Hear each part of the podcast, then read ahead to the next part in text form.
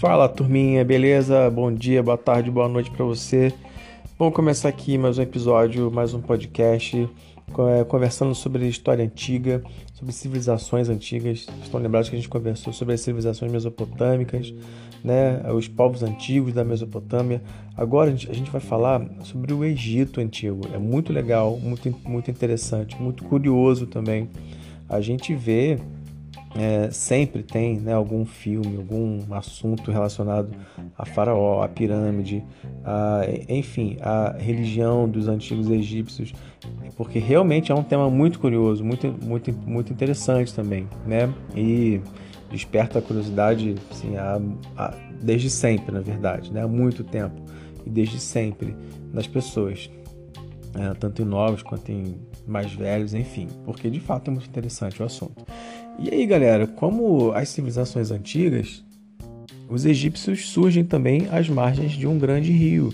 De um grande rio, isso porque a, a água é fundamental para a vida. É fundamental para a vida, para a prática da agricultura, é fundamental para as pessoas se alimentarem, para poderem alimentar os animais e para poderem praticar a agricultura que era e é essencial para a vida. Né? Então, o rio Nilo, no caso aqui, era um rio muito importante para eles, né? porque o Nilo ele tinha um sistema lá de cheias e vazantes.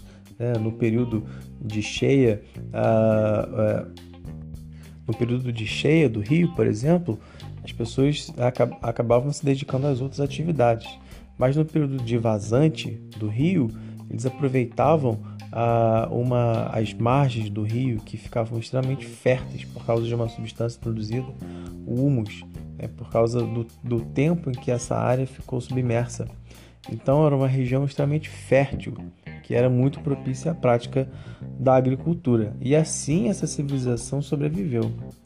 E é interessante também falar porque uma referência logo logo meio que automática assim que a gente faz com os egípcios é em relação ao faraó. O faraó, a palavra faraó, ela por si só já é curiosa. Ela significa casa elevada, casa grande, né? E o faraó era o governante do Egito, era o rei do Egito.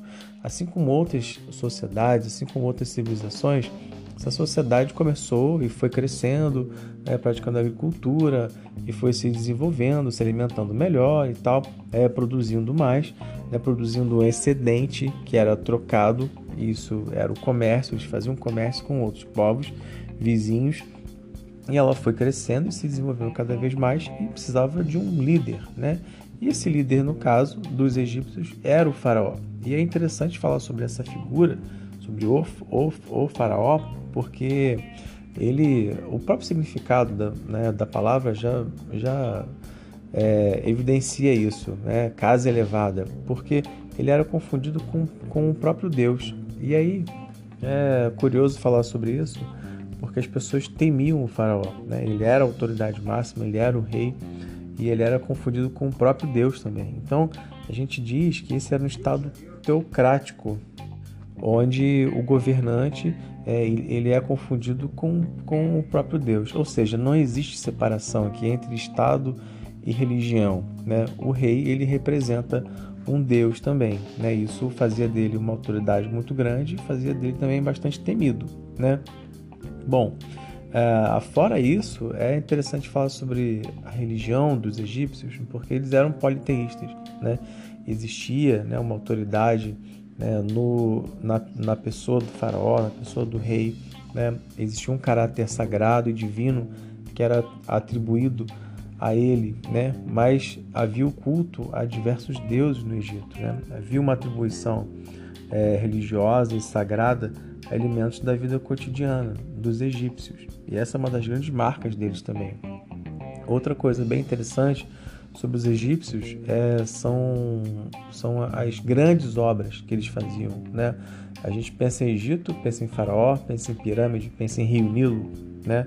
Então as pirâmides né, eram grandes construções, né, eram, são construções monumentais e até hoje elas intrigam muito os pesquisadores, porque como, como eles conseguiram fazer é, obras tão grandes, tão sofisticadas até mesmo, né, por mais que sejam rústicas, né, feitas de grandes blocos de pedra, é, elas são sofisticadas por causa da sua construção, né, do, da forma como são feitas. Né, são blocos gigantescos de pedra é, sobrepostos, assim formando aquelas figuras geométricas que são maravilhosas, né, que são muito curiosas, são muito interessantes também.